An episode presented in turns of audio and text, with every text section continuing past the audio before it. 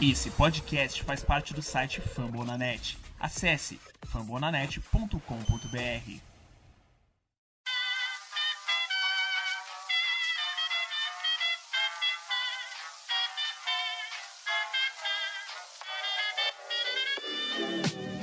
Mais uma rebatida forte. E ela tá fora daqui! Uau!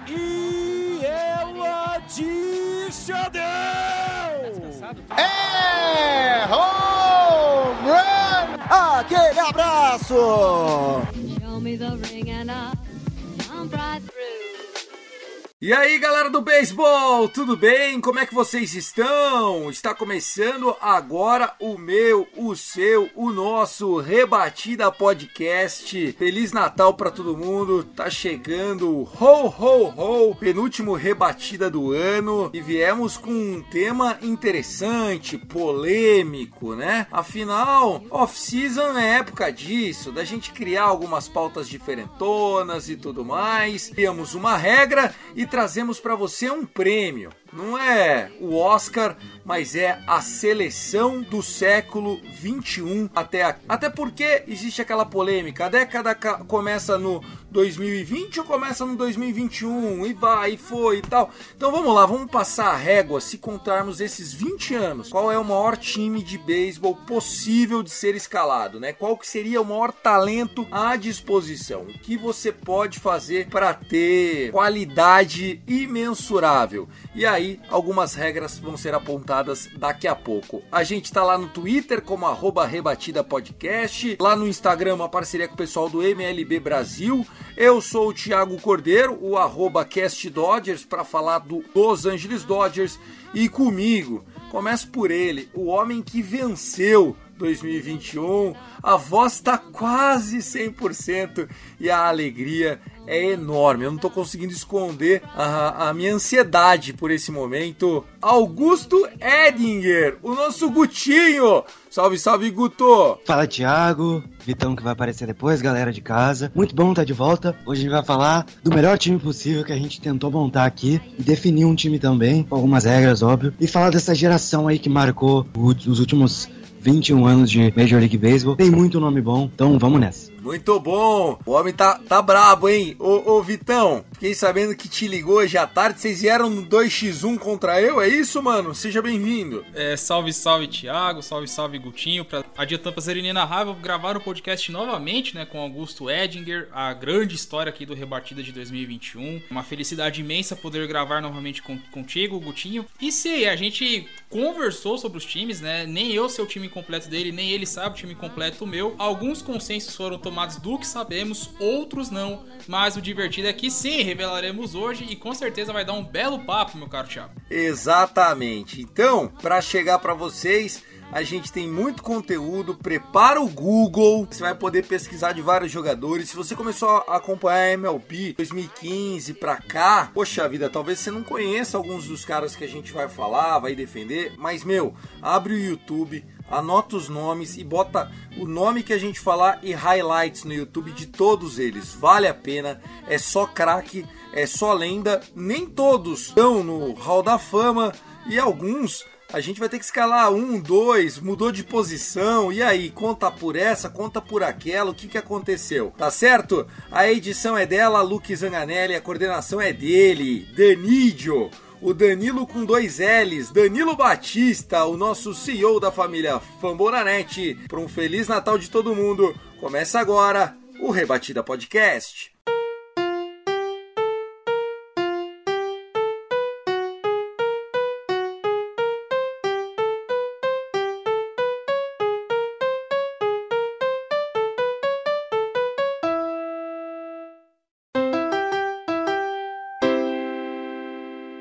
Pessoal, nesse cantinho dos recados, lembrar para vocês que as ligas estão bombando, né? A NBA com a galera do Noaro, a NFL com o Fambonanet, com o Esportismo. Eu mesmo, por exemplo, já gravei o do Finscast. O Miami Dolphins venceu o Jets hoje, já gravamos, já tá montado, tá pronto a ponto de bala para ser publicado. E claro, a gente tem o pessoal da NHL rolando e nós aqui também, o MLB sendo representado pelo nosso Rebatida. Tô sabendo que até o Houston As, o, o Trashos, vai ter podcast ano que vem.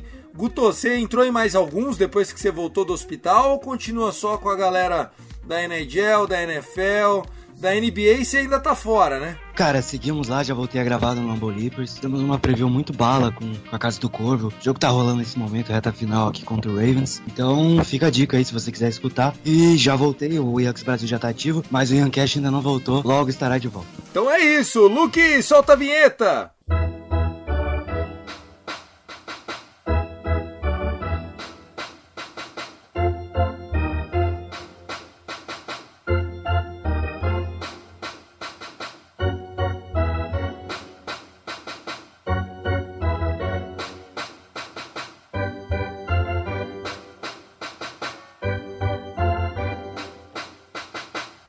Começar. Algumas regras precisam ser colocadas na mesa. A gente não veio aqui para ser a voz da razão e tudo mais, mas nós vamos chegar com o seguinte: a pessoa, o atleta, tem que ter atuado pelo menos cinco temporadas completas de 2001 até esse ano que passou, 2021, tá certo? Então, já começo falando para você, fã do Tatis Junior e tal, fã do Juan Soto, não vai rolar. É, é cara que jogou pelo menos 5 anos. Por que 5? Porque 5 é pelo menos 25%. Até seria legal a gente colocar pelo menos 10 anos. Mas daí um cara como Mike Trout ficaria de fora. Talvez. Estou dando um exemplo aqui de cabeça. Então, 5 anos é o mínimo que o cara vai ter que ser é, participado. A formação que a gente vai fazer é a mesma da American League. Ou seja, os jogadores de posição de field mais o DH para fazer a lineup de rebatedores, nove posições, e nós vamos indicar cinco nomes para rotação, vamos pesado na artilharia e dois closers, né?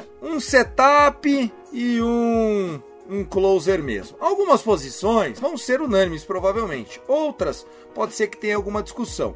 No final do dia, o que a gente quer é que você conheça mais beisebol. Valorize a história, respeite os tiozinho e vamos todo mundo junto. É mais ou menos por aí, né, Vitão? Exato, meu caro Thiago. As regras foram estabelecidas pela voz da experiência aqui do grupo. Foi regras bem impostas, né? Porque evita, por exemplo, o Guto, eu tenho quase certeza que ele colocaria o Tati Júnior no time dele. Porque não existe um fã maior do Tati Júnior no rebatido e talvez até no Brasil, mais até que o próprio Padreco, do que o nosso querido Augusto Edinger, por exemplo. Mas é, passando, se for fazer essa lista, sei lá, em 2031, por exemplo, se o rebatido estiver no ar e equipe for a mesma, aí sim, Gutinho, você pode considerar o Tati Júnior, podemos considerar Juan Soto, podemos considerar outros grandes nomes que estão já fazendo o seu caminho. Mas por agora é para falar desses últimos 20 anos com as regras que você colocou, meu caro Thiago, e que eu assinei porque ficou muito show de bola. É legal a ideia. O fato do Tati Júnior talvez não entrar como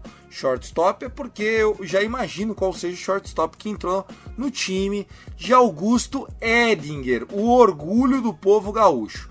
Bom, o que a gente não definiu e deixou para a última hora para fazer isso aqui quase que simultaneamente com você que está ouvindo Rebatida é como nós vamos fazer isso. É, a minha sugestão é, Gutão e Vitão, é a gente começar pelo catcher, fala o meu nome, vocês falam de vocês, a gente chega num consenso, sim, não, por quê? No final, a gente vê como é que ficou o time. Vocês têm alguma proposta melhor que essa? De supetão, de supetão não. Então vamos assim, né? Foi assim que você imaginou? Foi assim que você imaginou? Foi. Então vamos embora. Vamos começar com catcher. E aqui as polêmicas começam, porque obviamente não tem como, o seu coração, ele encara a situação de maneira diferente. Você tenta ser profissional, mas muitas vezes o ranço, sabe, aquela situação e tal, pá. Catcher. Um dos caras que eu fui muito fã da posição de catcher foi o Ivan Rodrigues. O Ivan, abre aspas, Puig, fecha aspas, Rodrigues. Um cara que jogou durante muitos anos.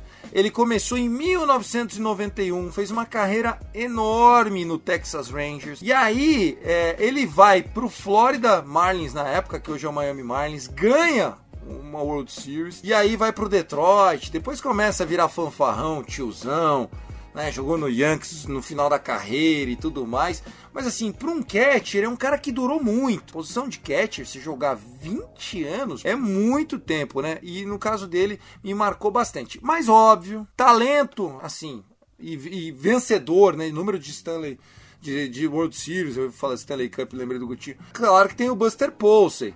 Mas meninos, Ivan Rodrigues, Puig Rodrigues seria meu nome aqui. Buster Posey de segundo time, vamos dizer assim. Eu tava até fazendo uma pesquisa um pouco mais aprofundada. É, o meu voto foi, já vou adiantar, foi no Buster Posey, porque assim, eu não cheguei a ver o Pud jogar. Eu sei de toda a história do, do Pud Rodrigues, a importância que ele teve por ser um catcher completo, né? Um, também até de certa forma uma, uma raridade, né, para posição, porque Exatamente, exatamente. Se o, se o Buster Posey existe, é porque veio o Pud chutando bundas antes, sabe assim? Não que ele foi o primeiro, pioneiro, mas era um cara muito diferente. Assim. Você olha as estatísticas dele, pra um catcher, gente, tá certo que foi o que a gente falou, né? Dessa década aqui. Então, contando de 2000 pra cá, tá? Em 2000, sabe quanto ele terminou de average no ano?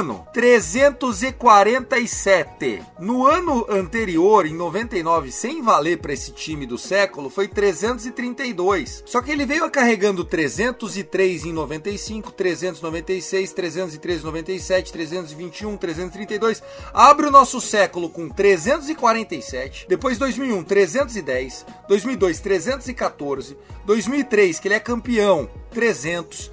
2004, ganhando salário de milionário monstro top da liga, 334, 23 home runs. Poxa, para um catcher, não tem como não se apaixonar, entendeu? Ele era o melhor cara que tinha pra época. E o Buster Posey ganhou mais do que ele. Mas eu acho que assim, no auge, no ápice e batendo a nossa regra de pelo menos 5 anos, Pud Rodrigues, mas eu entendo Buster Posey. Gutinho, a lenda Ivan Rodrigues é, ainda é lembrada no Yankees ou foi pouco tempo? Nem citam isso. Cara, é que assim, a gente teve tantos jogadores, por exemplo, pra falar depois, mas, por exemplo, o Ichiro Suzuki ficou muito pouco tempo no Yankees, mas a gente lembra da curta passagem dele. Claro que o Tiro marcou época no Seattle. Eu coloquei o Ivan Rodrigues na minha lista, junto do Posada e do Molina, Jorge Poçada! Gostei da lembrança. mas o meu escolhido, e eu fiquei muito em dúvida, porque eu também, como o Thiago, sou muito fã do Ivan Rodrigues. O cara ganhou o título com o falecido Florida Marlins. Gente, aquela World Series foi, assim, quem puder procurar depois por olhar, é muito legal. E é uma World Series muito maluca. O Marlins ganhou de forma invicta, inclusive as duas vezes que ganhou, né? Mas o meu escolhido foi o ídolo do Daniel, e é um cara gigante também. Infelizmente não ganhou o título, mas eu coloquei o Joey Mauer, não, o Mauer, como queiram chamar. Joe é Mauer, tipo- do Twins. Exato, exato. Nossa, Cara, jogava pra cacete o Joe Mauer. Nossa senhora. Esse no Fantasy era primeiro round, né, Vitão? Pô, cara, eu não, eu não cheguei a pegar, né, o, a época do Mauer no Fantasy. Quando eu comecei a acompanhar beisebol, o Ma- acho que o Mauer já tava fazendo transição para a primeira base. Mas o que ele jogava realmente era absurdo, viu? Cracaço de bola. Cracaço de bola. Continue, continue. Gostei. Então daí você chegou no Joe Mauer, que ele, ele era freguesaço do Yankees. Acho que isso pesou na carreira. E ele fez uma carreira inteira ne- nesse período, né? Ele começou em 2004 e parou em 2018. Obviamente que ele foi jogando cada vez menos de catcher. E virou basicamente de age. Mas assim, eu tava falando de betting average. Ele foi MVP, e eu acho que em duas, em uma oportunidade certeza, mas acho que em duas ele tava ali pra ganhar também. No ano que ele foi MVP, senhoras e senhores, ele rebateu 365 de batting average. 365. O OPS dele foi de 1031. Vocês têm noção do que é isso? O cara terminar o ano com 365 de average. Pô, mas ele teve um ano com 444. É um absurdo. Não, 444 foi on base, on base. Ah, um base, verdade, É, verdade. não, ele ninguém rebateu 400. na- pelo menos eu acho que não rebateu. Então, o, só complementando, então falou da transição de primeira base, ele jogou os últimos cinco anos da, da carreira na primeira Não base. jogou também, né? Ele era meio Pedrinho. Não sei se vocês vão lembrar do Pedrinho do Vasco. Puta, não conseguia jogar uma manhaca, viu? Foi só pra diluir provavelmente o contrato. Ele foi, acho que o catcher que primeiro teve o grande contrato da carreira, né? Questão de catcher em questão de valores. Se não tiver errado, foi 184 milhões na época. Pra época era o maior salário que tinha. É exato. Acho que foi superado recentemente pelo contrato do Real Muto, não vou lembrar agora. Contrato do, do Real Muto. Mas eu coloquei o Mauer, mas as menções honrosas aí fica pro Posada, o Rodrigues e o Molina. Posada que foi o último excelente catcher do Yankees, né? Não que o Sanches seja ruim, mas é comparar os dois é meio covardia. E se o Posada quiser voltar, a gente aceita, tá precisando, inclusive. Mas é isso, o Joey Mal. Posada, vamos dizer que é um cara que ele era muito mais lembrado pelos clutch moments. Era um cara que gos- gostava de jogo gigante, sabe assim? Ele ia lá numa terça-feira jogar no antigo Candlestick, lá no, no, no Candle Yards, lá do, do Orioles, e não fazia porra nenhuma. Mas chegava num jogo de playoff, o bichinho conseguia três vezes em base, duas RBI. Ele gostava de jogo grande. E o Yadiel Molina, concordo com você também. Se fosse para ter um third team, seria o Yadiel Molina. Agora vamos lá, como é que a gente vai fazer isso, hein? Porque são três nomes bons, velho. Agora, Ivan Rodrigues, Mauer e o Posey. Se for por título, Posey. Se for por talento individual, acho que o Mauer no auge foi o melhor mesmo, assim. Mas ainda acho que o Puig, pela longevidade, também merecia. Tá difícil, hein? A gente tá fudido. Tá complicado. Enquanto a gente pensa, só pra não sair injustiça, tá? Temos que citar outro catcher, que foi o Mike Piazza. O Mike Piazza jogou nessa década? Eu, eu era fã dele, pô. Jogou, jogou, jogou muito no Mets no seu Dodgers. Não, não, Não, mas o ele Dodgers jogou foi no no começo, foi em 90. 92, mas ele, ele, ele jogou Isso, não, por isso que eu tô falando. Eu acho que ele. Eu não sabia se que ele tinha avançado pelo menos 5 anos. Jogou, não. ele parou em 2007. Ele ainda jogou Ah, no, ele tá, foi All-Star tá. quatro Não, vezes Piazza, sim, é, porra. é- isso, é só pra deixar com uma leve menção honrosa, porque quem não viu o Piazza, eu acho que catcher com mais home Eu runs não, eu, eu me apaixonei pelo Dodgers e o meu melhor jogador era o Piazza. Mas é que pra mim ele era anos 90, ele não era o século Sim, agora. é que o ápice dele foi nos anos 90, 2000, quando foi com o Mets pra World Series. Mas ele jogou 2001, jogou até 2007. Ele teve uma, uma carreira de 16 temporadas na, na Major League Baseball, 16 anos. Então, um cara que merece a sua menção honrosa. Merece, pô, bem lembrado. Se a gente não falasse do Piazza aqui, eu acho que a gente seria injusto Exato. mesmo. Se fosse anos 90, a discussão ia ser longa, mas por ser anos 2000, a gente deixa aqui a, a menção honrosa ao Mike Piazza, camisa Eterno 31 do New York Mets. Mas vamos lá, só pra vocês saberem a história do Piazza, tá? Em 1992 ele sobe já quase no final do ano, arrebenta, rebate muito bem, assim, clutchíssimo, mas não com tanto poderio. Aí em 93 ele ainda é elegível pra ser Hulk, ele ganha, Hulk of the Year. E ele ficou no- na, na conversa pra MVP. Daí, de 94, que foi o segundo ano dele inteiro, até 98, que foi quando a gente trocou ele, ele foi candidato top 5 MVP todos esses anos. Sabe o que o Miami fez? Trocou ele pro Florida Marlins. E o Florida Marlins foi campeão. Então, assim, cara, o torcedor do Dodgers, sabe aquele meme do palhaço? Você se sente um palhaço, cara. Porque você trocou um cara top pra um time que o cara já ganhou. É inacreditável, viu? Só pra completar as informações, foi 10 vezes Silver Slugger, Hall da Fama, MVP do Jogo das Estrelas e foi eleito 12 vezes pro All-Star Game. Então o cara é um monstro. O cara é um monstro. Não, Mike Piazza também, rapaz. Tamo fudido. Bom, ó, vamos deixar essa conversa em aberto. Depois a gente volta com a votação. Porque senão a gente não vai sair do catcher. A gente encerra o Não episódio. sai. Não sai. Até porque a primeira base é meio unânime, né? Não, é, exatamente. Vamos, vamos, vamos seguir o jogo aqui, porque só pra relembrar, né? A gente teve Mauer. O Piazza eu não vou pôr como elegível porque ele não pegou nenhum primeiro lugar, tá? Não, beleza, tranquilo. É, por mais que ele merecesse agora olhando pra ele, que me deu até um gatilho, Não, mas a gente faz assim, ó. Qual que foi seu segundo lugar, Thiago? o meu foi o Posey. Primeiro Puig, segundo o Posey. Qual que foi seu segundo lugar, Vitor? É, o meu é o inverso. Pose primeiro, put segundo. E o seu foi Mauer e o quê? O meu foi Mauer Ivan Rodrigues. Então o Ivan Rodrigues é o eleito. É, Exato. Ivancito, olha A gente só. faz uma pontuaçãozinha assim, primeiro e segundo, e quem tiver a maior soma ganha. Ivanzinho, gostei. Puta, fiquei feliz. Vamos lá, primeira base. Eu acho que é, a gente tem alguns caras pra citar, mas é quase que de maneira unânime. Eu acho que Albert Pujols, o menino de Puerto Rico, o garoto que, enfim, pediram pra, pra ele jogar. Põe esse moleque que a gente tá precisando. É ele, o Pujols no primeiro lugar. E aí, Miguelito Miguel Cabreira, eu coloquei no segundo lugar. Mas o Cabreira jogaria de terceira base também nesse meu time. A gente precisa discutir sobre isso. Cara, eu coloquei o Pujols também. O cara acertou mais de 40 home runs seis vezes.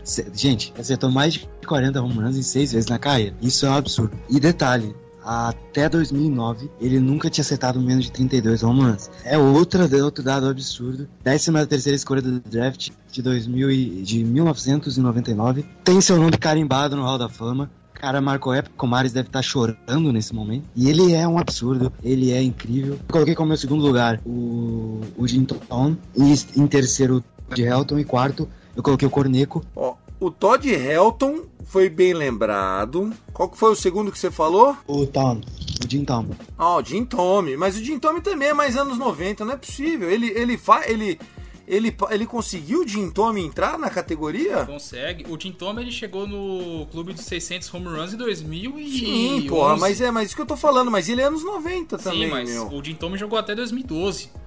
Puta que pariu, Jim Tommy. Você não parou, né, Jim Tommy? Eu- sei, pô, ele Olha aposentou no Orioles. Você acha que eu não vou saber essa informação?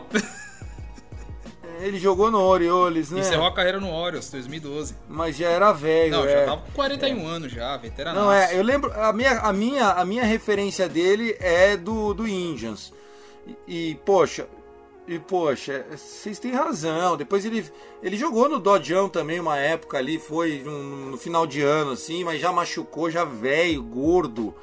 Mas puta, era um baita de um cara, era um slugger monstro. Ó, ó, só falar aqui de home runs dele, ele teve uma sequência, ó, em 96 38, em 97 40, em 98 30, em 99 33, em 2000 some o pop-up. Em 2000 37, em 2001 liberaram o suco 49, 2002 52, 2003 47.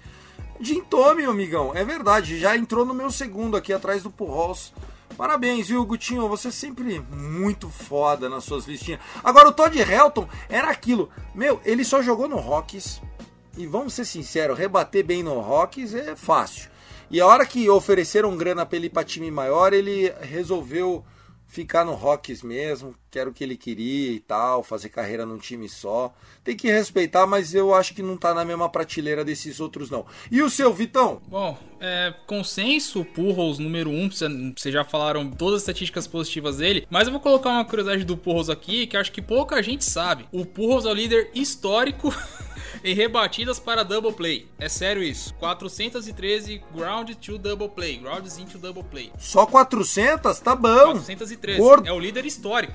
É o cara que mais Go- rebateu go- pra double gordo, play. que não, é- eu falo que ele é um arranque de balsa, porra. Sim, mas só complementando, o cara pode chegar nos 700 home runs se ele tiver pique para mais uma temporada. Faltam 20 home runs para isso. Mas a gente sabe que o Purros é sensacional, é fora da curva. Guto citou vários outros nomes. Eu vou colocar um pouco mais o. falar um pouco mais do Paul, do Paul Conerco, porque o Conerco é um cara que, quando eu comecei a assistir beisebol, ele era um cara que eu gostava demais de ver jogar. Mas muito de ver jogar. Porque ele, é ele era o cara do. Ele foi o cara, né, do, do White Sox dos anos 2000, foi campeão com o White Sox. Teve uma rebatida na na World Series contra o Astros. Jogo 2 que ele rebateu, se for, se foi um Grand Slam, baixa da sétima, oitava entrada, que virou o jogo. Eu lembro de ver os vídeos, o Chicago geladíssimo, o cara rebate o home run, só olha, faz aquela, aquela pose tipo, caraca, eu consegui, velho, então vambora. Foi campeão num time que, que teve um playoff que pouca gente fala, que o White Sox 2005 foi dominante naquela temporada, e ele era o cara daquele time. Depois teve outros caras que também atuaram, eu não lembro se jogou na primeira base, mas dá pra colocar um porradeiro como Aaron Dunn, por exemplo, nessa, nessa brincadeira, mas só porque ele rebateu o home runs, que a gente sabe que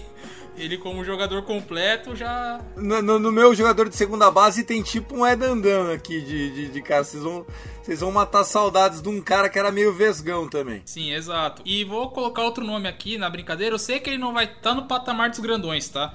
Mas eu vou colocar um nome que merece menção com carinho. O, o Guto vai saber. É, o Joey Votos também, rapaz. Eu ia falar do, do, do Giambi, mas o voto você foi bem, viu? Ah, Jason Diambi. É, mas eu acho que é igual o voto ali. Fica naquela prateleira de nego, nego bom, mas não tão monstro. Por isso que eu falo, Todd Helton não merecia. Eu acho que o Gutão supervalorizou ele.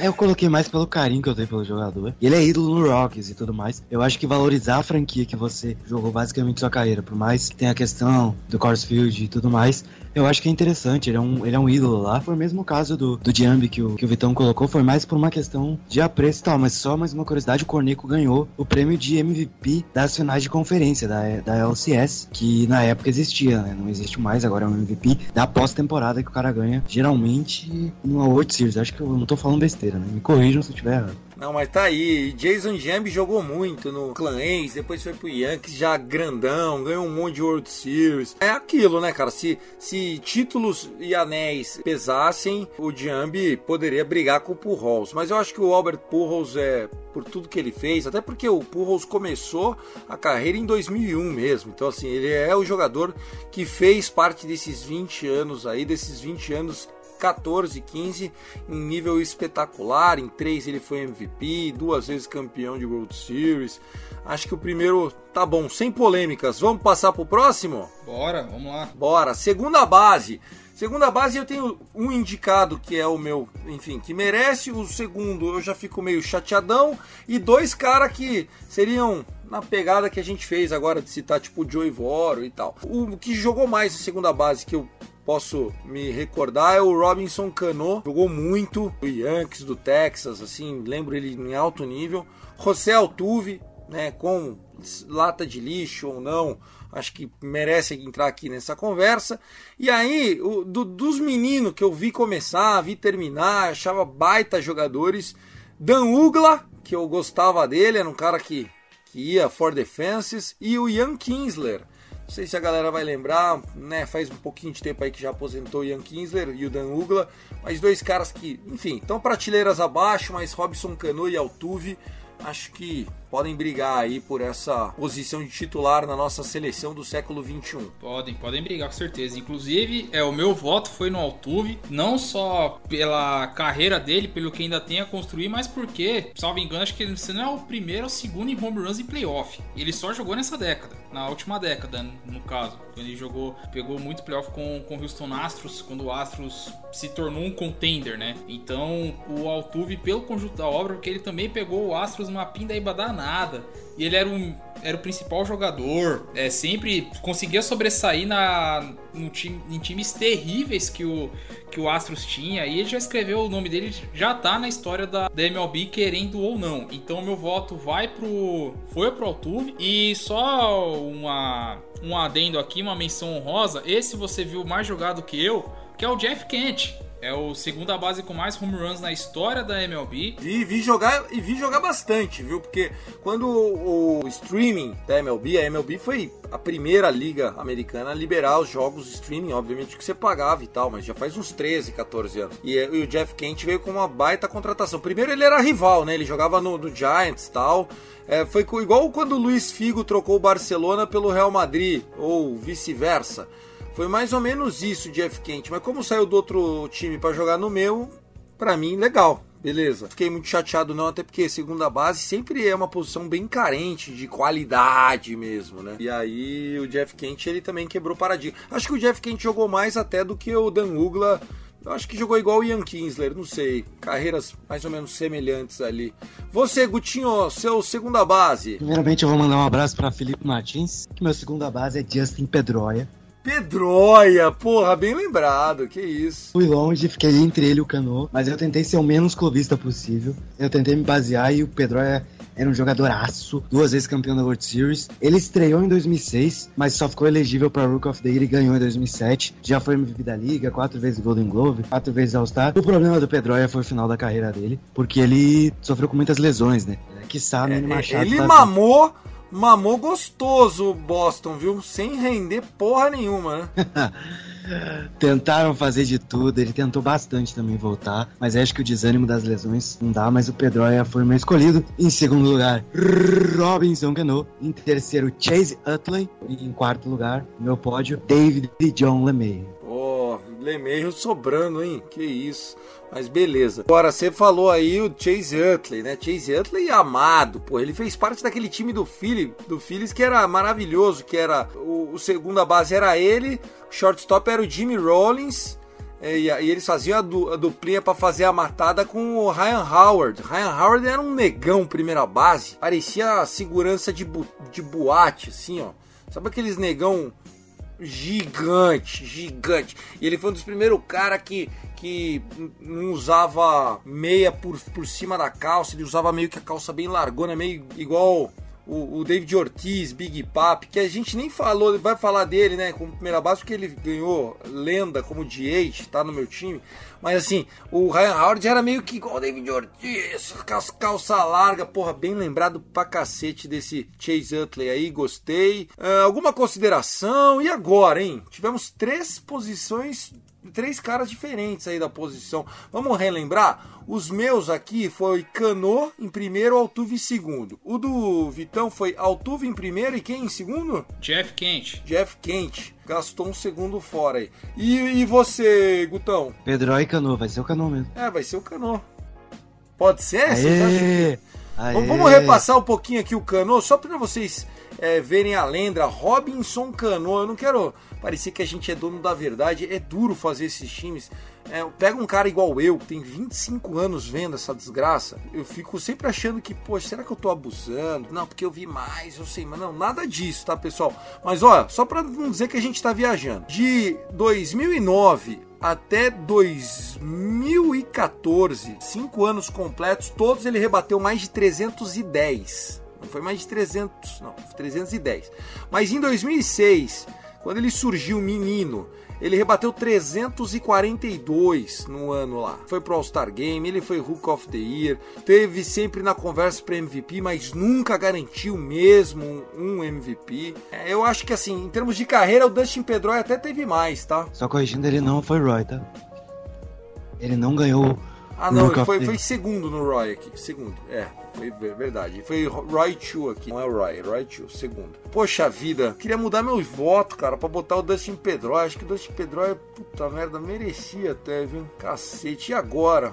Posso fazer isso, Vitão? Você que é a voz da razão aqui, meu? Você, você que comanda aí, Tiagão. Que você decidir aí pra segunda base, eu assino. Vai lá. Bom, eu vou botar, o- eu, eu vou botar o Dustin Pedroia do Gutinho. Sabe por quê? Eu acho que o Pedroia, ele não foi o craque que o, que o Robson Cano foi ofensivamente, mas ele era mais completo que o, que o Cano. Ele tirou coelhos da cartola muitas vezes. Puxa vida. Dustin Pedroia vai entrar aqui então. Vamos lá, terceira base, gente. Agora. Ah, não, é shortstop primeiro, né? Shortstop, certo? É, se for seguir a ordem numérica, é a terceira base, Tiagão. Depois Então vamos para a shortstop. terceira base. Então vamos, vamos aqui. Na, na minha anotação tinha sido o contrário. Aqui na terceira base tem uma polêmica, gente. Que é a seguinte: eu coloquei o Miguel Cabreira. Mas, assim, eu coloquei, eu coloquei o Miguel Cabreira porque ele estourou como terceira base, mas depois ele virou primeira base, depois ele virou DH. Aí, quer- eu queria encaixar o A-Rod, porque eu fui muito fã do Alex Rodrigues. Então o A-Rod pegou segundo na votação do 3B e primeiro na votação do shortstop, porque eu quis fazer o melhor time possível com os caras no auge, encaixar todo mundo e tal. Miguel Cabreira em primeiro, A-Rod segundo, Adriano Beltreu terceiro, meu top 3 da posição de terceira base, meninos. Meu primeiro é o A-Rod, né? Óbvio. 10 vezes Silver Slugger, campeão em 2009 pelo Yankees, 3 vezes MVP, 14 vezes All-Star, uma vez ah, campeão de rebatidas. Ele é um monstro. Ah, mas o- a utilização Pega o de esteroide e enfia no rabo, rapaz. A-Rod Exato. jogava demais, tá maluco? Exato. Dos dois lados, tanto na defesa quanto no ataque. Ele era um absurdo. Mas ele foi shortstop muito tempo, viu? Mas só, foi só no começo da carreira. Ele só virou terceira base quando Não, cara, ó, ó, ele, ele, ele foi. Ah, será? Será que eu tô Pode procurar, pode procurar. Ele era shortstop no. A carreira dele inteira no, no Seattle foi shortstop. Daí ele foi pro Texas como shortstop. Daí caiu no Yankees e ele teve que virar pra terceira base, porque tinha só um tal de Derek Jeter lá que vai aparecer na hora que a gente falar de shortstop. Por isso que eu tô falando. É, bom, mas não jogou cinco anos na posição, né? Faz sentido. Terceira base pra ele. né? Faz sentido. Então, beleza. Mas gostei da sua menção do, do Mig. Mig marcou época aí, bateu 500 home runs essa temporada. E ele foi 3B, né, porra? Tá louco? Ele foi, ele foi, ele foi. Ele foi. E além deles, eu coloquei o Belter em segundo colocado. Eu coloquei um nome polêmico aqui. Eu até vou conferir que esse eu não tinha conferido antes. A questão do- da elegibilidade. Que eu sou muito fã do Tipper Jones. Switch hitter incrível. Mas eu acho que é anos 90, cara. Vocês estão me fazendo eu sentir mais velho do que eu sou. Não, o Guto tá certinho. O Tipper Jones só foi parar em 2012. Então Os tá caras são valendo. fominha pra caralho, não é possível. Jogou de 93 a 2012. Provavelmente o maior switch hitter que a MLB já viu. Está em terceiro colocado aqui. E em último, ele, Nolan Arenado, não podia deixar de ir. Puta, sem dúvida, né? Tem que aparecer também. Ó, craques, hein? Craques. Isso que a gente não falou de Justin Turner. Vamos lá, você, Vitão, como é que ficou o seu 3B aí? Bom, pelo conjunto da obra, não tem como não ser diferente que não seja o Alex Rodrigues. Jogou pra caramba, cracaço de bola também. Polêmicas à parte ou não, enfim, não dá pra ignorar o que ele fez dentro de campo. Ponto. Tá resolvido. Outras posições eu, eu, eu pesa no, no emocional, cara, porque eu sou muito fã tanto do Tipper Jones quanto do Adrian Beltre. Sou muito fã dos dois. Porque o, o, o Tipper, quando eu comecei a assistir, eu peguei a, a, o ano final dele, 2012, quando ele aposentou pelo, pelo Braves, quando ele encerrou a carreira no Atlanta Braves. E eu vi mais o Beltre. Eu sei da história do Tipper Jones, entre os switch hitters, é o terceiro com mais home runs. O impacto é grande porque nós o vimos, nem que seja por um momento, mas nós o vimos jogar. Não vimos Mickey Mantle, não vimos Ed Murray. Então, pra posição e por tudo que ele entregou e tudo que ele jogou, também é aquela história. Só defendeu uma única franquia, que foi o Atlanta Braves. Então ele merece a menção. E o Beltry, cara, é dentro de campo foi fenomenal. E fora dele, acho que não tem cara mais zoeiro que o Beltry na MLB, cara. Desculpa, você dificilmente vai encontrar alguém tão zoeiro quão ou mais que o Adrian Beltry. Porque o cara, ele brincava com todo mundo, zoava todo mundo, mas em campo ele entregava demais. Não só pelo Dodgers, como principalmente pelo Texas Rangers, né, onde ele fez a fase final da carreira e, e, sempre se manteve ali, sempre no alto nível. Então a terceira base está muito bem servida de jogadores sim. É, o A-Rod vai ganhar a nossa votação, mas se ganhasse o Tipper, ganhasse o Beltry, não estaria. Não baixaria o nível, Thiagão, porque são caras que jogaram o fino da bola. Dá pra fazer um, um infielder só de terceira base bom. É, eu adorei esse, esse bate-papo. Acho que o Tipper merece mesmo. Porra, cracaço. Nolan Arenado, não tem que falar, né? Ele já tá entrando do, dos grandes. É o segundo só da história a ganhar Gold Glove nas, no, nos nove anos que atuou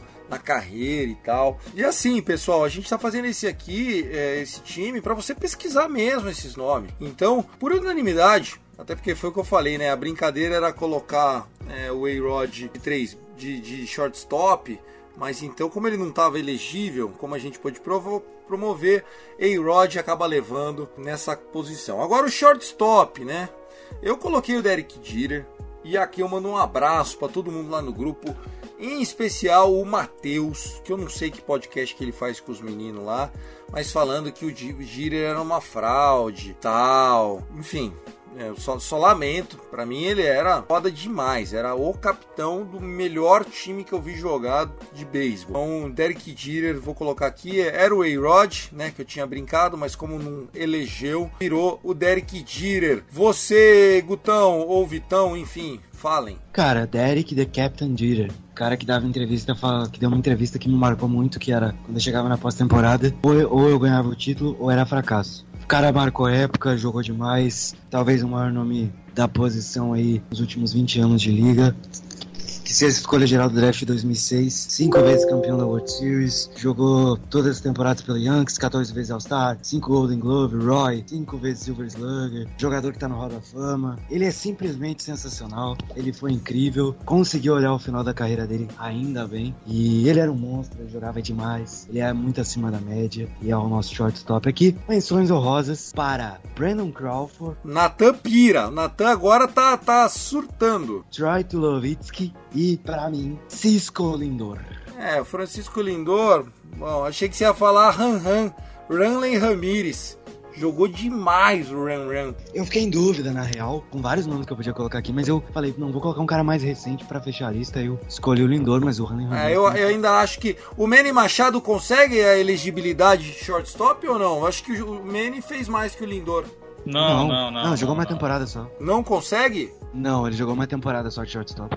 Manny Machado é a terceira base. Shortstop ele jogou só do, na, última, na última temporada dele por Baltimore. Aí quando foi trocado pra Los Angeles, ele virou terceira base de novo. É, não, beleza. Então é, é, que eu tinha essa impressão de que ele era shortstop, então ele não era. Então tá aí. Foi sempre terceira base. Ele ministro, então não, não entrou aqui. Você, Vitão, como é que ficou a sua aí então? Bom, não tem como fugir de Derek Jeter nessa lista. Pela história, por tudo que ele construiu, pelo Yankees, o mais mais curioso é que se a gente for pegar, assim, questão de número de títulos de 2001 pra cá, ele só ganhou uma vez, cara, porque os outros títulos foram todos né, antes, que na virada da década acabou que culminou, né, no fim da, da dinastia do Yankees e nunca mais tivemos um bicampeão, aquela coisa toda, etc. Mas pela história que o, que o Jeter tem, ele acaba levando. É claro, você pode colocar outros nomes aqui, como já foi citado aqui o Jimmy Rollins, jogador, jogadorzaço do Philadelphia Phillies também, foi MVP da Liga Nacional em 2007, se não me falha a memória. Jogadoraço também, com, jogador completo, tanto no ataque quanto na defesa, jogador espetacular. E vou citar um nome aqui que acho que só você viu ele jogar, Tiagão, que é o Miguel Terrada. Miguel Terrada jogava muito, cara, muito. Exato, e a, e a média dele aqui, só pegando da época de dois, da década de 2000 até 2010, ele teve em média, tá? 297 no bastão, 25 home runs e 105 RBIs, além de 6 All-Stars, 5, duas vezes top 10 MVP, duas vezes Silver Slugger, enfim, o, o Miguel Terrada também jogou muito, merece sua menção honrosa mais na posição. Se o homem jogou, é o Derek Jeter, não tem outro que a gente, que a gente possa colocar por aqui, meu caro Thiago Cordeiro. Derek Jeter, eita, nós estamos ficando velho, né? Eu lembro, cara, quando ele era o homem mais sexy dos Estados Unidos. Não era dos esportes americanos, era dos Estados Unidos. O cara era, era convidado para fazer ponta em filme. O fenômeno Neymar Jr., o Derek Jeter eu vi viver antes, dizendo assim que é, ele era aquele, aquele cara que virou artista, não só atleta. E isso é, não era comum, você ser artista e não só atleta. E o Derek Jeter sabia lidar com a pressão, gostava da pressão. Acho que o, o Yankees soube respeitar esse ídolo, não forçou nada, deixou o cara jogar até a última gota de suor que tinha ali. Enfim, vida que segue, né?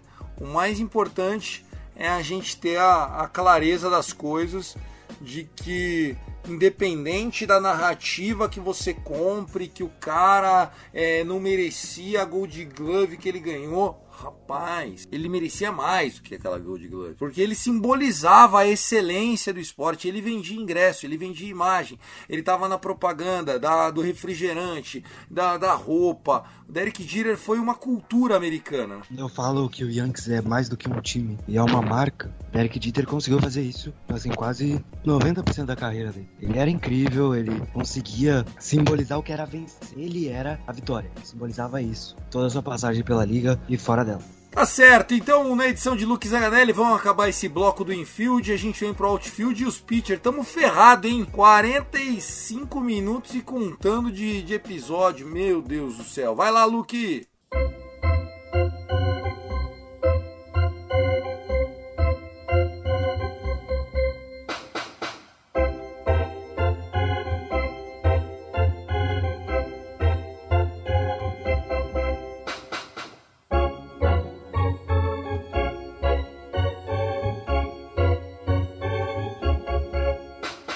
Bom, pessoal, vamos lá falar do outfield de Age e as, e as armas, né? Os braços que nós vamos ter nessa seleção do século. Bom, vamos começar pelo outfield. Eu acho que tem dois nomes aqui que, que beiram um unânime na minha seleção. Ishiro Suzuki é o primeiro, Mike Trout é o segundo. E aí, dois caras Luger pra caralho, assim, respeito total. Primeiro, Barry Bonds. Digo aqui, se esse cara, e ele não vai entrar no Hall da Fama, já, já vimos lá, não vai entrar. O cara desmoralizou, desmoralizou analisar o Hall da Fama ou não chamar o Barry Bonds. Ponto. E o outro era Giancarlo Stanton.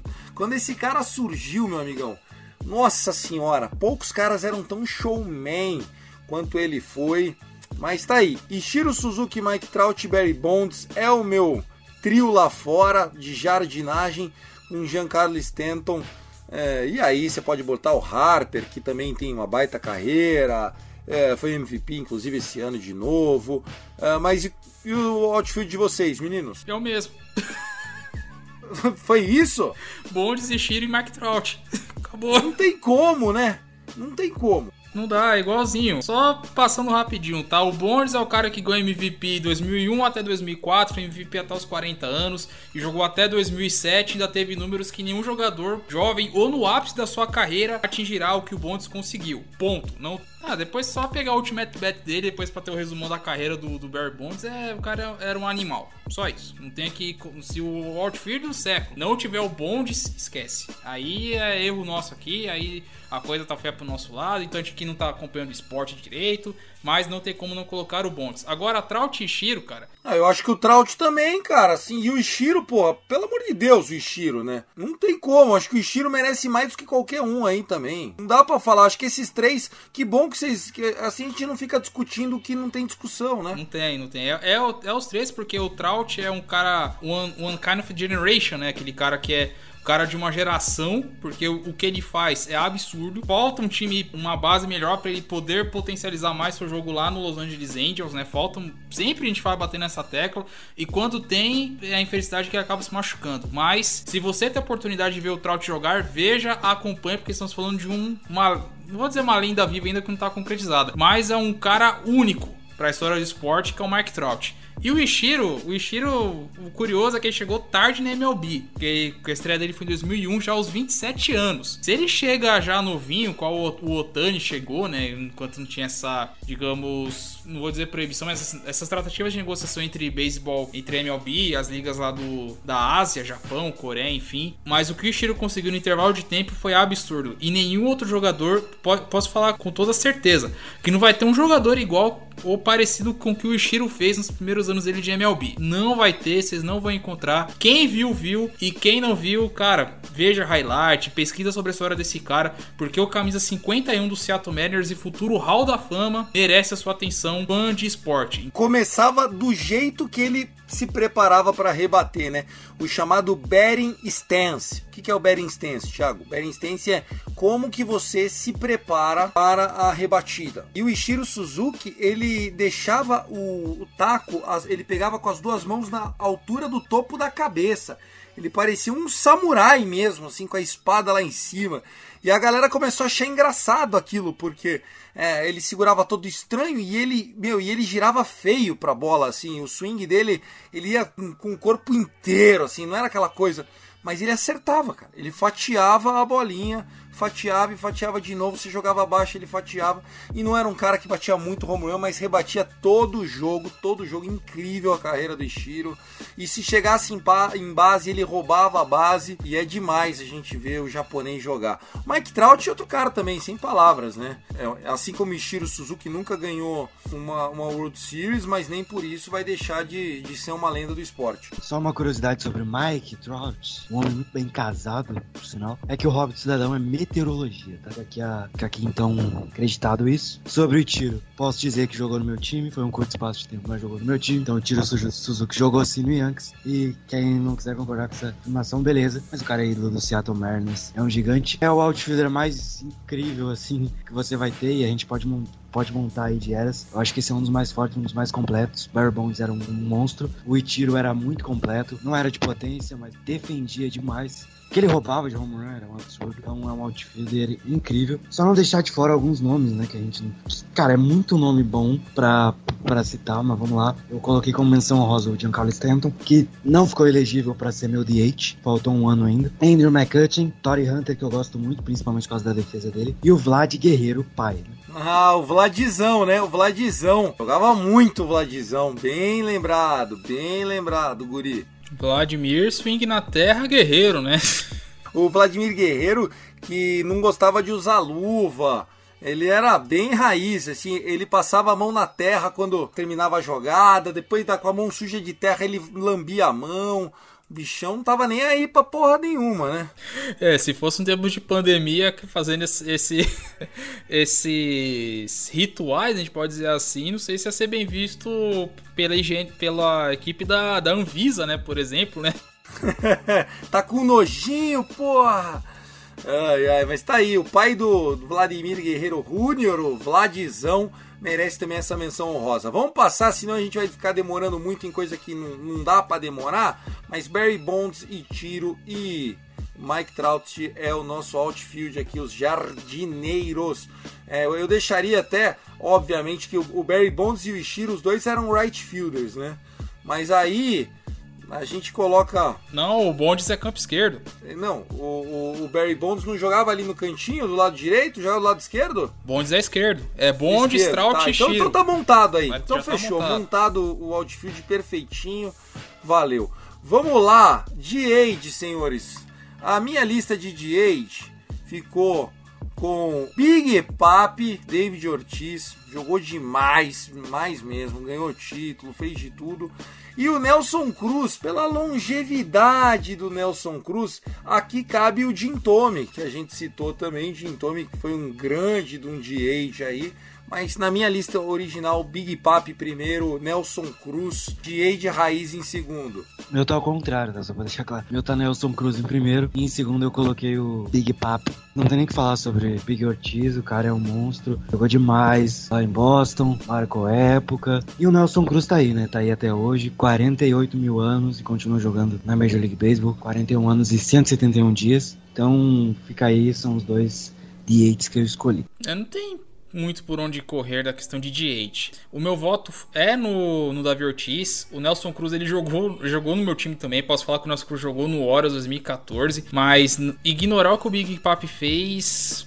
Desculpa, não tem como. A nível de curiosidade, questão de rebatedor designado, números, ele só perde pra um tal de Edgar Martins. Só que o Edgar Martins, ele só ele teve o seu ápice, o seu, seu auge da carreira nos anos 90. Tanto que depois de 2001, daquele time espetacular que o Seattle teve, os números dele começou, começaram a decair. E nisso começou a vir o Ortiz. O cara que, pô, meu, ajudou a quebrar a sina do A Maldição do Bambino lá em Boston. É, tricampeão, a gente pode dizer que em 2013 ele que impulsou, ele que naquela declaração lá de é, This is fucking our city, é, que, que ele puxa a cidade junto, porque Boston, ninguém dava nada pra Boston aquela temporada, ele, o Boston é meio campeão na marra naquele título. A gente não vou parar de falar estatisticamente do que ele fez, é, temporadas com 50 home runs, mais de 500 home runs na carreira, é, e dá pra colocar que começou a jogar na MLB pra valer de 2001 em diante. Até ele chegar, mais o ápice dele foi em Boston, Boston 2003, até o fim da sua carreira em 2016. Então, por tudo que entregou é o, da, o David Ortiz, com menções honrosas já, já bem lembradas pelo Guto.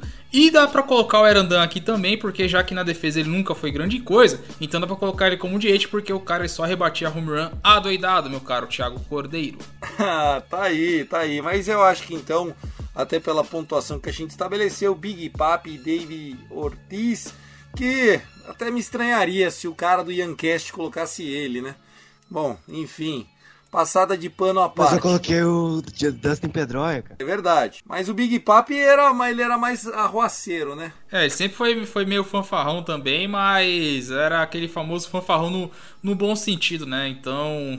É igual hoje, hoje lá na Fox, que é ele e o A-Rod. Toda hora um zoando o outro lá, pô, natural. Não, mas legal, legal, legal. Vamos lá, senhores. Falar agora dos pitchers, tá? Cinco nomes de, de rotação, depois dois para bullpen. Vou começar, né? Os meus. Primeiro a gente vai falar de rotação, depois a gente fala de bullpen. Os meus cinco nomes, eu não quis botar nem sexto, porque senão eu achei que não cabia. Clayton Kershaw, Justin Verlander, Max Scherzer, Randy Big Unit Johnson e aqui uma menção honrosa para jogar de 5, o Zack Greinke, que teve alguns anos mágicos, mas obviamente que esse nome acho que não vai conseguir sustentar um lugar nessa rotação. Esses foram meus cinco, senhores. Bom, vamos lá. É, na minha lista é, ficou Clayton Kershaw, acho que não tem muito pra onde correr.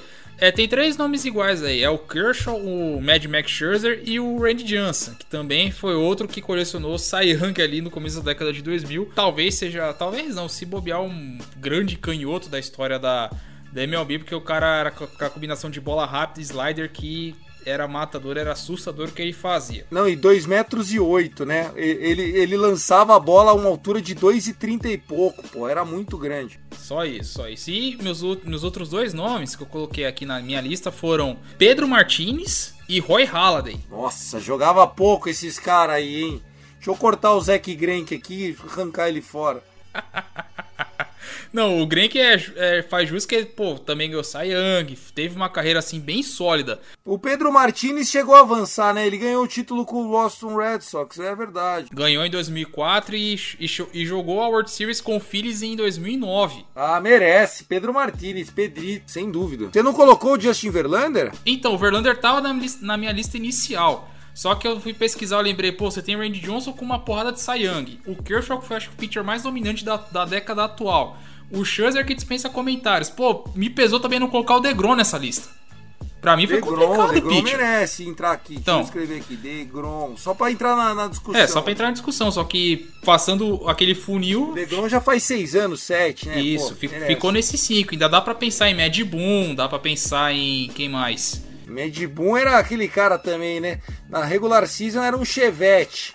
Chegava em outubro, o filho da puta virava uma Ferrari. É, outro pitcher também que jogou muito bem, não vai estar nessa lista, mas jogou muito bem é o Cliff Lee. Talvez ele esteja no patamar do Zack Greinke, porque ele foi um, É, agora. Ele foi muito Você bom. tá ofendendo meu Zack Grant. Ele foi muito já caiu bom. fora. Ele foi muito bom. Também tem Felix Hernandes, que no auge dele era King Félix, Era porra. Vamos absurdo. pôr King Félix. jogava. King muita. Jake Peavy, que ganhou Cy Young nos anos 2000, Jake Pive jogava pra caralho. jogava muito bem. Aí dá pra gente citar vários aqui, a gente pode ficar Vai lá, brincando você, aqui Gutão. vai embora. Vai que eu já tô definindo aqui quem vai entrar na rotação ou não. Tá, Pedro Martins e Clayton Kershaw estão. Já é Fechou. Pedrito entrou aqui. Tá, em sexto ficou o Reed J. Ren Johnson, então também tá na lista. Os outros três da minha titularidade: Jacob DeGrominator, Roger Clemens, falei com esse sotaque Roger Clemens, que jogou de 84 a 2007. Jogou demais, né? Não tem o que falar. O Roger Clemens era monstro. É que eu, eu lembrava ele mais da década de 90, por isso que não, não- não pesquisei. E Karsten Charles Sabaf. Cici! Cici Gordinho Amor! Cici Gordinho Sedução, porra! Cici Monstro! Pô, cara. agora ele tá um tanque, pô, não viu? Ele tá, tá bodybuilder agora. Tá um monstro. O Cici, o Cici emagreceu? Pra caralho, ele tá. 2021 tá terrível mesmo, né? Não, mas É. você sabe por que que ele era gordo? É por uma questão de arremessar, ele arremessava melhor gordo. Não, mas ele, ele era, não era gordo, ele era balofo, ele era baleia, ele era chupetão de baleia. E só como menção rosa, vocês citaram Cliff Lee, vou citar também Roy Oswald, que também E também tem mais um que a gente tem que colocar aqui. Esse é pela fanfarronice, tá? Bartolo Colon. Ah, Bartolito, porra. Bartolito. Não, você falou de gordo, você já lembrou dele, né? Ah, não tem como associar, né, pô? Sem dúvida. Bom, vamos lá. Só pra gente terminar aqui. Clayton Kershaw entrou. Max Scherzer entrou. Randy Johnson entrou. Pedro Martinez entrou. O Justin Verlander não foi nem do seu nem do Guto. Eu vou tirar da minha aqui, então. Vocês não falaram dele. Quem que eu ponho? Não tem nenhum que a gente votou em comum que dá pra apertar nessa lista aí a mais? Ó, citado, acho que foi o Degrom, que entrou nenhuma. Na sua entrou também? Na minha não, não tinha Não, o Degrom não entrou porque foi complicado aqui, viu, no filtro. Foi difícil. Ah, eu acho que o Verlander merecia, viu? O Verlander jogou pra caramba, o Halladay jogou pra É, caramba. Quanto Sayang teve também? Pô, cara, a gente, se a gente for falar de todos os caras que a gente citou aqui, já quer que até mesmo. É, bom, enfim, ó. Rotação de quatro cara, unânime foi o Clayton, Scherzer, Randy Johnson, Pedrito. O resto se vira aqui. Vamos lá. Setup e closer. Mariano Rivera, acho que todo mundo botou, né? Óbvio. Não, tem, não dá pra fugir desse Acabou cara. a discussão. E, e, e o outro eu botei o Kellen Jensen por clubismo. o quê? Exagerei? Não, pô, é um nome, é um nome interessante. Só que eu acho que comparado a Billy Wagner, Trevor Hoffman, Joey Nathan. Não, o Trevor Então, Hoffman, concordo, porque ele foi o, o Trevor, o Paulo Baier da NFL, né, pô? da, da MLB, isso aí. Pô, o, Trevor Hoffman jogou quantos anos? Deixa eu até colocar ele aqui no Baseball Reference. Já está aberto aqui. Tá aberto aí? Então vai você. De do- 93 até 2010. Tá aí, só de closer, metade desses anos. Bom, eu, eu aceito tirar o Kellen Jensen, porque admito, era só pra falar do gordo aqui. Mas eu só, só citei, né? Vou completar. Billy Wagner, conversei com o Vitão de detalhe, muito subestimado. Jogadoraço. Jogou muito, marcou no, principalmente no Mets. E é isso, eu coloquei ele como meu segundo aqui, como meu setup. E o Rivera como closer. Eu vou fazer. é, minhas palavras eu faço as do Guto mesmo. Billy Wagner é Hall da Fama sim. Vou deixar meu protesto aqui também, tá? Seus votantes, filho da mãe, votem no Billy Wagner, paz, porque o que esse cara jogou nos anos 90 lá no Houston Astros, né? Não é o caso aqui, mas depois dos anos 2000, Mets e companhia. Ele é aquele cara que tinha uma bola rápida muito absurda e tinha breaking ball com controle absurdo. Era combo de bola rápida, bola de curva e slider. Canhoto. E ele conseguiu manter um nível assim sólido a carreira toda. Billy Wagner. Sólido a carreira toda. Ah, mas ele não fez lá grande coisa em playoff. Dane-se. A gente tá falando que o cara entregava em campo. Se fosse assim, por exemplo, ele ia citar daqui na frente, gente podia citar até o Harold Chapman.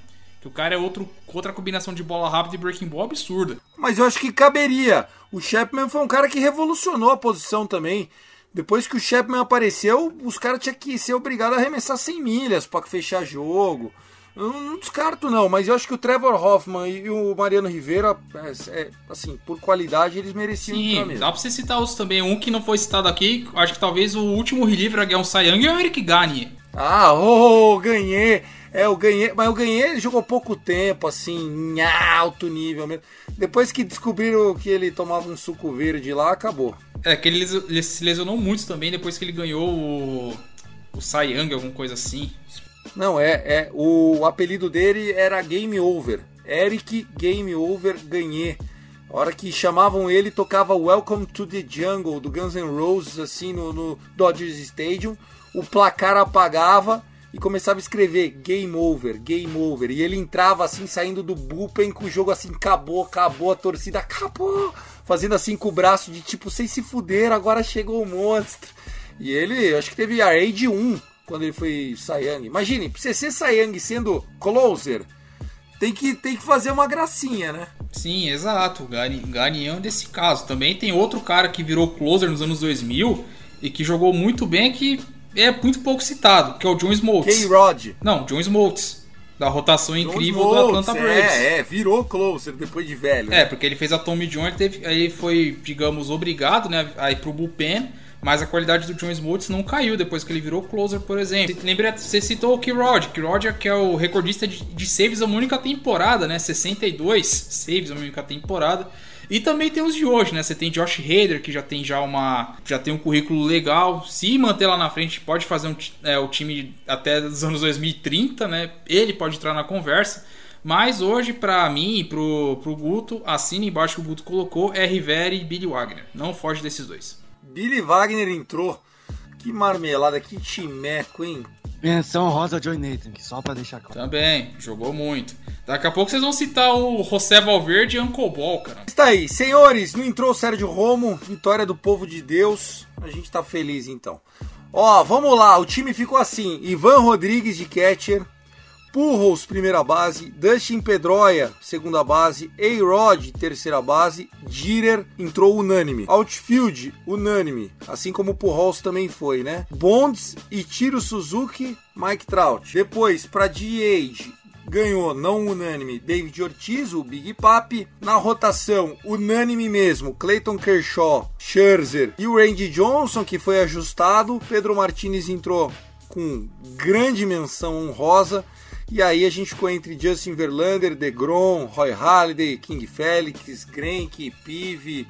Teve um monte de gente que passou aqui nos comentários. Para fechar o jogo, Billy Wagner e ele, né? Para os últimos três outs, unânime, Mariano Rivera, muito bom. Gostei. O técnico, quem seria o técnico para mandar esses caras para cima? Eu vou colocar aqui, o meu técnico seria Joy Torre. E aí ele é osso, hein, meu? Eu ficaria entre ele e o Billy Cox. Oh, Billy Cox, que era do, do, do, do Braves, né? É, mas, é, mas ganhou, perdeu muito, viu? O Joe Torre acho que merece porque ganhou um pouquinho mais. Assina embaixo aí o Thiago, Joy Torre. Ah, você, você ia votar no clubismo. É, verdade, é verdade. Não, não, mas, mas vocês estão certos. Girardi, Joe Girardi depois que saiu virou Deus no Bronx, né? Ninguém suportava o cara, ninguém gostava dele. Agora, puta que saudades do meu ex. É igual o Santista com o Sampaoli, só que a gente amava o Sampaoli, a gente só não admite. Não, mas vocês estão certos, né? Por longevidade, por tanto de playoff que esse cara jogou, é, tem que ser o Joe Torre pra esse time. Ainda mais anos 2000, né? Bom, então é isso, pessoal. Vamos ficando por aqui. É o nosso episódio 108. Feliz Natal. É, vamos lá, mensagem de final de ano, Gutão mandou bem demais, deu show, sua volta foi com o pé direito, gostoso. Nossa última gravação do ano, você conseguiu voltar em 2021. Cara, você só vence, vence, velho. Você é o Cristiano Ronaldo do Paranauê.